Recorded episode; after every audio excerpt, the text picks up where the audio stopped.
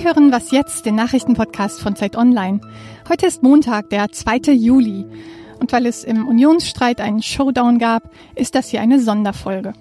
Zuerst die Nachrichten. Eigentlich wollte sich die CSU bis gestern auf eine Lösung im Asylstreit verständigen.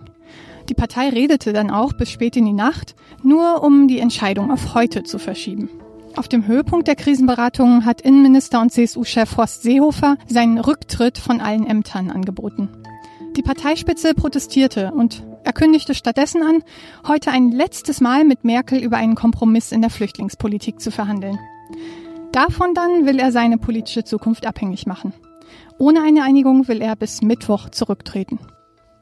Warum hat es die CSU zu diesem Debakel kommen lassen? Und wie geht es heute voraussichtlich weiter? Darüber spreche ich gleich mit Ferdinand Otto, Redakteur im Politikressort bei Zeit Online. In Mexiko hat der Linkskandidat Andrés Manuel López Obrador die Präsidentenwahl klar gewonnen. Darauf lassen zumindest Nachwahlbefragungen schließen.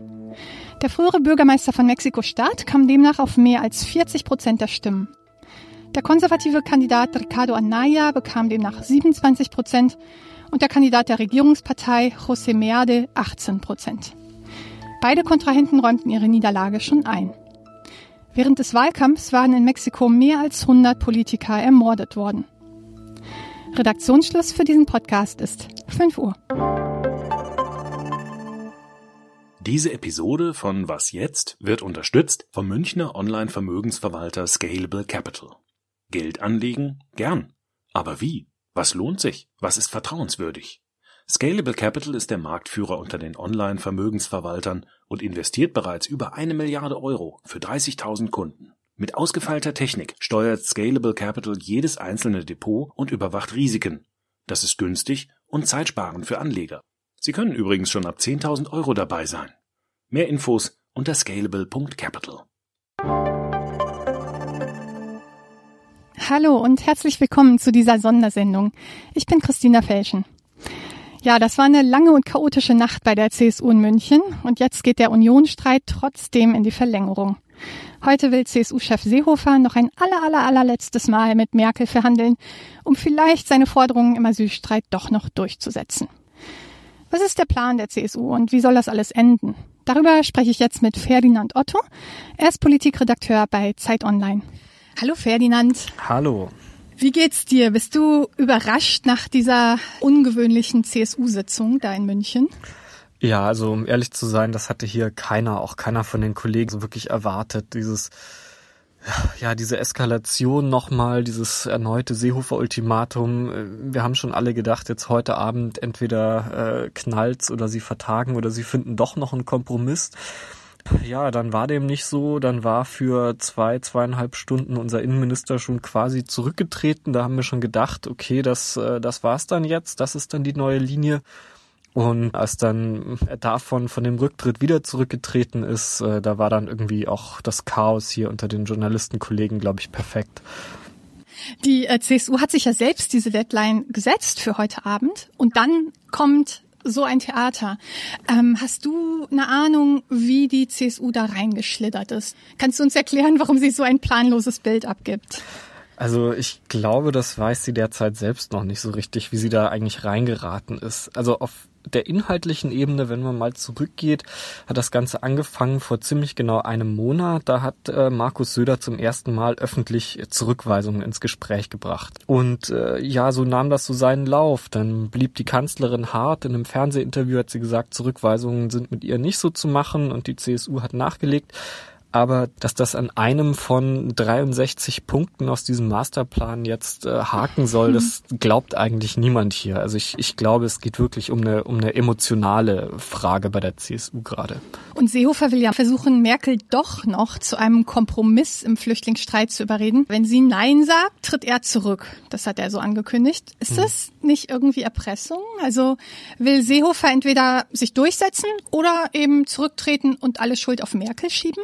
Ja, das kann man so sagen. Das ist nichts anderes. Das ist ein Ultimatum. So hat er eigentlich die letzten Wochen auch schon Politik betrieben durch, ähm, durch Eskalation, durch Drohung. Ja, der Bruch der Fraktionsgemeinschaft stand immer wieder im Raum, auch wenn man natürlich nach vorne hin öffentlich immer beteuert hat, nein, nein, das wollen wir nicht. Ja, Seehofer könnte, wenn er dann wirklich zurücktritt, sagen, ja, ich gehe als der letzte Aufrichtige von Bord, habe bis zuletzt so für meine Überzeugung gekämpft. Ja, und am Ende habe ich dann darüber aber doch nicht die Fraktionsgemeinschaft platzen lassen. Also nach einem Rauswurf, das wäre ziemlich klar, ähm, wäre die CSU aus der Regierung und aus der Fraktionsgemeinschaft entlassen. Dem könnte er so mit seinem eigenen Rücktritt, naja, ich sag mal, zuvorkommen oder ein bisschen entgegenwirken. Also das ist Seehofers Kalkül gerade. Ja, und wird sich äh, Merkel erpressen lassen? Das glaube ich eigentlich nicht. Also sie hat auch heute im äh, CDU-Vorstand und Präsidium ihre Position nochmal ganz deutlich gemacht und dort wohl sinngemäß sowas gesagt wie, ähm, also wenn ich jetzt nach diesem Brüsseler Gipfel anfange, hier nationale Lösungen zu machen, dann könnte ich mich da in Brüssel nie wieder sehen lassen. Ich glaube, bei Merkel geht's auch um, um ganz, ganz tief empfundene Überzeugungen und jetzt ähm, für sie nochmal umzufallen und äh, ihre, ihre Position komplett über Bord zu werfen, das, äh, das glaube ich nicht, dass sie das machen wird. Merkel hat beim EU-Gipfel ja Rücknahmeabkommen mit zwei Ländern ausgehandelt, mit Griechenland und Spanien und von weiteren Ländern Zusagen bekommen. Damit könnten Migranten, die in anderen Ländern registriert wurden, nicht mehr in Deutschland Asyl beantragen. Das ist ja eigentlich genau das, worum es Seehofer letztlich ging. Warum ist er damit jetzt nicht zufrieden? Also letztlich hat sich die CSU da auf ein kleines Wörtchen kapriziert, äh, das heißt wirkungsgleich. Also die äh, Maßnahmen, die die EU beschließt, sollten wirkungsgleich sein mit Zurückweisungen. Und ja, wenn man da ein bisschen genauer hinschaut, muss man schon sagen, das ist nicht wirkungsgleich. Unter den bilateralen Abkommen, die in Aussicht stehen, ist Italien nicht dabei und Italien ist halt nun mal eine der wichtigsten Routen. Naja, und die meisten Dublin-Überstellungen scheitern gar nicht unbedingt an den Grenzländern, äh, dass die die Flüchtlinge nicht zurücknehmen würden. Die scheitern ganz oft einfach daran, dass ähm, wir in Deutschland hier die Abschiebungen nicht hinbekommen. Also das wäre auch noch so ein Argument von der CSU zu sagen, hm, lassen wir sie doch gar nicht erst rein ins Land. Und selbst die Ankerzentren, die Merkel da selbst jetzt auch ins Spiel gebracht hat, diese Idee von Seehofer, wären nicht genug. Selbst das wäre wohl nach Vorstellung der CSU nicht genug. Nein, also. Was würde das jetzt bedeuten? Angenommen mal, Seehofer tritt morgen, übermorgen irgendwann zurück. Die CSU hat sich ja offiziell zu 100 Prozent hinter Seehofers Forderungen gestellt, haben das immer wieder betont. Was passiert jetzt mit denen? Danken die jetzt alle ab oder wie wollen die die Landtagswahl im Oktober überstehen? Ja, das ist eben auch die große Frage und wieder ein Zeichen dafür, dass die CSU mal wieder nichts zu Ende gedacht hat. Seehofers möglicher Nachfolger, der wird ja in wenigen Wochen quasi vor denselben Problemen stehen. Also warum sollte dem jetzt ein Durchbruch gelingen, wo es einem Horst Seehofer nicht möglich war?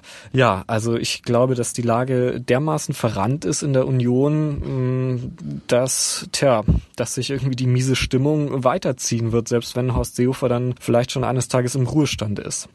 Und weiterziehen dann ja auch auf die CDU. Also angenommen, Seehofer tritt zurück und Ministerpräsident Söder übernimmt vielleicht den Parteivorsitz. Der ist ja in der Flüchtlingsfrage noch viel härter als Seehofer. Wie soll sich Merkel mit dem einigen? Genau, also Söder war immer wieder äußerst, äußerst kompromisslos.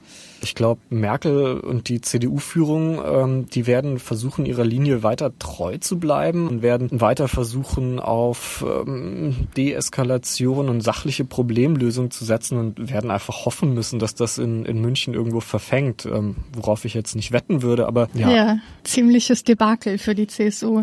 Gibt es bei dem Asylstreit einen Gewinner? Nein, längst nicht mehr. Also ich würde sagen, Angela Merkel hat sich inhaltlich vielleicht durchgesetzt, das kann man so sagen. Bilaterale Abkommen, das, das war eigentlich nie ihr Plan. Äh, das war auch schon ein großes Zugeständnis an die CDU. Sie wollte eigentlich immer europaweite Lösungen. Und als sie dann gesehen hat, okay, da wird mir jetzt mein Koalitionspartner irgendwie aufmüpfig und die Zeit drängt ein bisschen, naja, dann hat sie halt die nächst kleinere Lösung genommen. Horst Seehofer und Angela Merkel haben sich beide so behagt in diesem Kampf und haben auch ihre Parteien damit reingezogen. Also ich würde sagen, es, es gibt da längst keinen Gewinner mehr. Dann können wir jetzt nur gespannt auf gleich warten, wenn es dann vielleicht noch zu einer Entscheidung kommt. Danke dir, Ferdinand, für die Einschätzung. Dankeschön.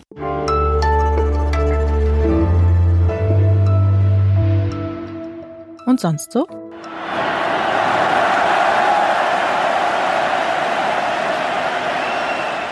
Ja, so klingen 120 Dezibel, wenn 78.000 Russen ihre Mannschaft unterstützen. Am Sonntag spielte der Gastgeber Russland bei der Fußball-WM sein Achtelfinale gegen Spanien. Und wer den Fußball verfolgt, der weiß, dass Spanien da immer Favorit sein wird. Aber es kam ganz anders. Das ist nach dem Aus der Deutschen und nach dem Aus der Argentinier die nächste große, große, große Überraschung bei dieser WM und versetzt das, die Stadt Moskau hier und das ganze Land eigentlich in einen riesigen Freudentaumel, denn damit hat wirklich niemand gerechnet. Die meisten Russen dachten, ihr Team wird nicht mal die Vorrunde überstehen. Ja, und jetzt wird hier noch gefeiert. Ich bin hier noch am Stadion und werde mich jetzt gleich auf den Weg machen. Da wird es vermutlich noch einen anderen Wodka geben, denn die Russen sind selber am meisten überrascht von der Leistung ihres Teams. Das war gerade mein Kollege Fabian Scheler. Sie kennen ihn wahrscheinlich auch als Podcast-Moderator hier bei Was Jetzt. Er ist außerdem Sportredakteur bei Zeit Online und gerade für uns bei der WM in Russland. Ja, damit geht diese besondere Folge von Was jetzt zu Ende. Neue Folge gibt's wie immer morgen zur gleichen Zeit. Wenn Sie Lob oder Kritik für uns haben, schreiben Sie uns einfach eine Mail an wasjetzt@zeit.de. Mein Name ist Christina Felschen. Tschüss und machen Sie es gut.